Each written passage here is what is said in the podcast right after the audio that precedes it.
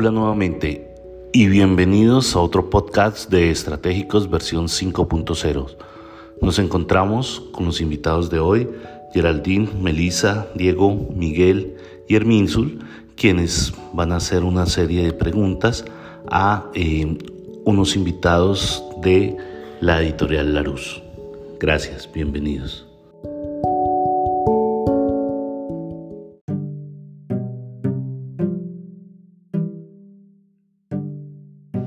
En el marco de la implementación estratégica, que es la suma total de las actividades y decisiones necesarias para la ejecución de un plan estratégico, a continuación vamos a desarrollar una serie de preguntas que nos ayudarán a aclarar mejor esas estrategias dentro de la organización Ediciones Larus S.A. CB. Le doy paso a Wanda Melisa Cuadros Pineda con su primer invitado. Adelante, Melisa.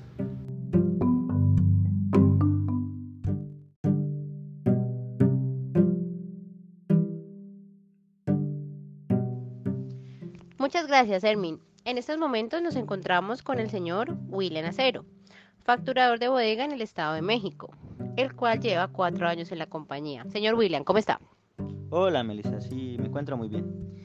Muchas gracias, señor William. Eh, por favor, para que nos colabore con la siguiente pregunta. En términos formales, ¿se lleva a cabo un proceso de diseño de estrategias en la organización?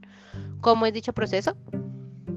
Sí, el proceso que tiene la empresa, en este caso, es trabajar por modelos estratégicos. Usualmente lo hacen entre de 3 a 5 años.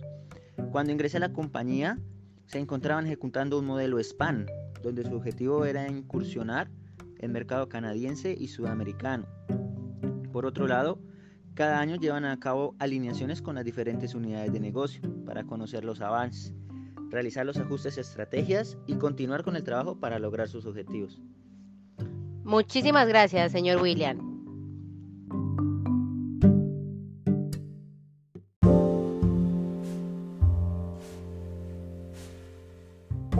Bueno, a mí me está acompañando el señor José Arnulfo López Domínguez, quien es un representante de ventas en la organización del canal mayorista, papeleros y librerías. El señor José cuenta con seis años en la compañía. Señor José, primero que todo, muchísimas gracias por acompañarnos. Cuéntenos, usted conoce qué personas o áreas son las encargadas del diseño y la implementación de estrategias y adicionalmente sabe si esas funciones son continuas establecidas o asignadas premeditadamente o por el contrario van surgiendo dependiendo de las necesidades de la empresa. Muchas gracias.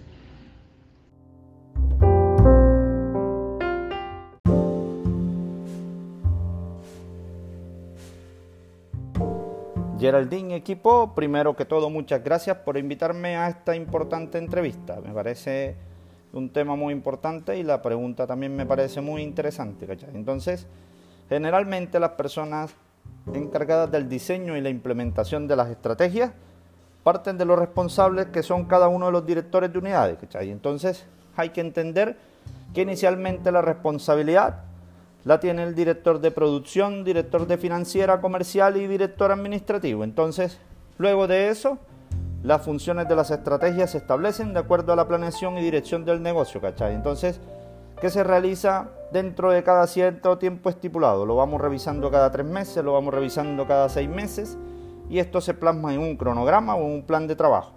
Eh, como lo digo, no es, no, no es, ¿cachai? No es, no es un tema fijo, estamos revisándolo cada tres, cada seis meses y es evidente que en el camino pueden ir surgiendo nuevas estrategias, las cuales se pueden ir colocando dentro de los documentos para que estén incluidas en las nuevas versiones según los ajustes de las planeaciones estratégicas. Entonces, con esto, equipo, yo espero haberles ayudado a responder la, la pregunta importante que me hicieron y les deseo suerte con su investigación. Muchas gracias.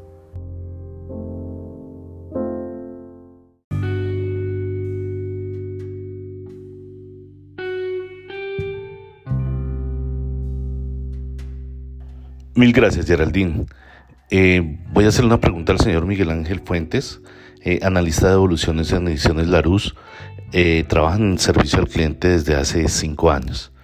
Eh, Miguel, mil gracias por la oportunidad. Quería hacerle una pregunta. En términos de implementación de estrategias, ¿Ha tenido la organización algún problema o desafío difícil de superar? Eh, ¿Qué mecanismos o planes de mejora se implementaron en ese momento para superarlo? ¿Usted los podría describir? Gracias.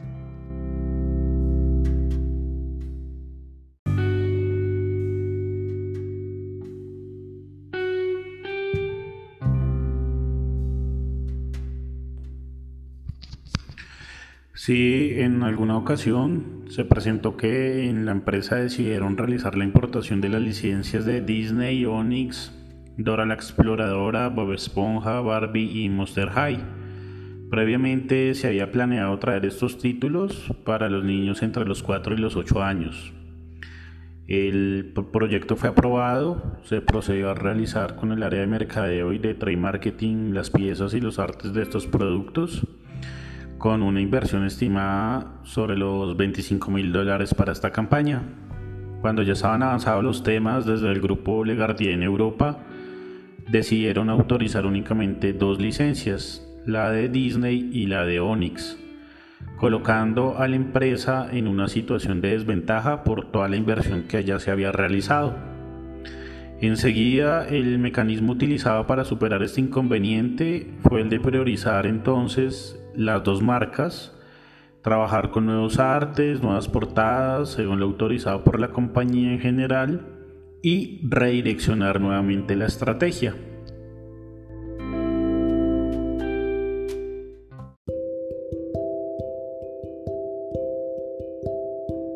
Perfecto, entonces continuamos por acá. Le damos las gracias a don Miguel Ángel eh, Fuentes y a Herminsul por la pregunta que nos respondieron anteriormente. Entonces a continuación vamos a tener a Lisbeth Alejandra López Verdín.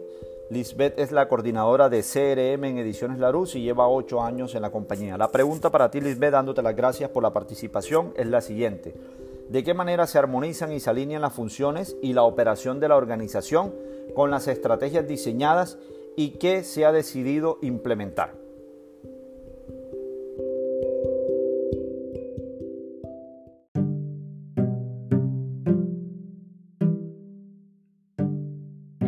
Siempre se esmera por realizar pequeñas alineaciones o mini convenciones con el fin de ir avanzando en las estrategias acordadas en la planeación y dirección de negocio. Estas jornadas llegan a todas las áreas de la compañía, en todos los niveles, para percibir si realmente lo ejecutado hasta el momento va por buen camino. Otro mecanismo utilizado por la compañía es la socialización de los resultados por correo electrónico y por la Internet, donde se van mostrando los principales avances e inclusive en ciertas oportunidades nosotros como empleados podemos ver los cumplimientos o incumplimientos de estas estrategias.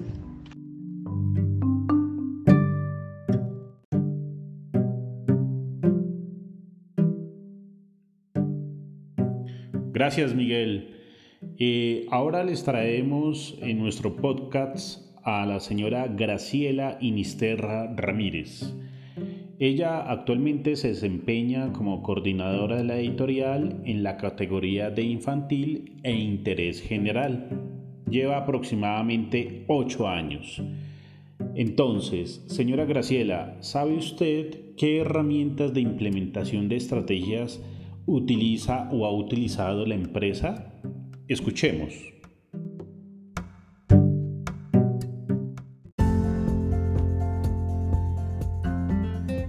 Eh, sí, la compañía a lo largo de sus años ha desarrollado la implementación de planes para conseguir sus objetivos está realmente soportada en todas las actividades de las unidades estratégicas que tiene la empresa a largo, mediano y corto plazo. Em, por ejemplo, un pilar fundamental ha sido en trabajar incansablemente en aumentar la presencia en el mercado mexicano y latinoamericano, potencializando sus ventas y ampliando sus operaciones en otros países. Esto claramente se ha realizado por medio de planes eh, dirigiendo diferentes acciones necesarias para cumplir con sus crecimientos. Em, por otro lado, la empresa hace especial énfasis en dos estrategias. Una que la ha llamado la tripartita, eh, misión, visión y valores, la cual atraviesa a toda la organización, buscando la innovación, la creatividad y la eficiencia en sus diferentes negocios. Em, otra herramienta es las fuerzas de Porter, que la ejecutan constantemente para conocer los puntos fuertes que tiene la editorial, conociendo las ventajas que la empresa tiene con respecto a las competencias. Esta información la utiliza la Rose para tomar decisiones que afecten directamente al mercado.